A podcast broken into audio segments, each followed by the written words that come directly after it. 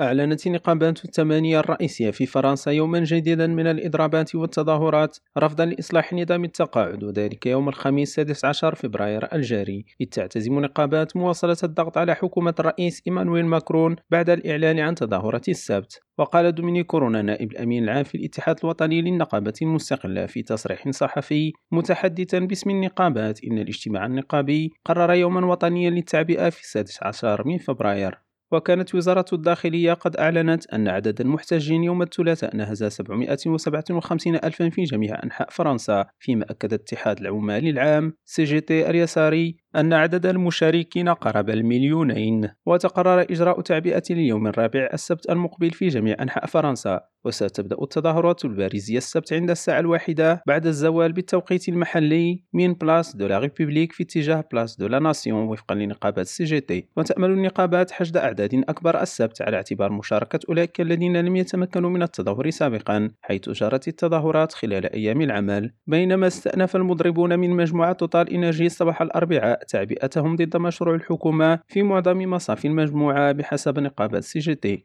وشارك في كل من يومي التعبئة الأولين في التاسع عشر والواحد والثلاثين من يناير أكثر من مليون متظاهر وفق الشرطة وأزيد من مليونين حسب النقابات. رفضا للمشروع الذي لا يحظى بشعبية العمال والذي ينص على رفع سن التقاعد من 62 إلى 64 عاما في بلد يناهز عدد سكانه 67 مليون نسمة. إدريس كليريم راديو باريس.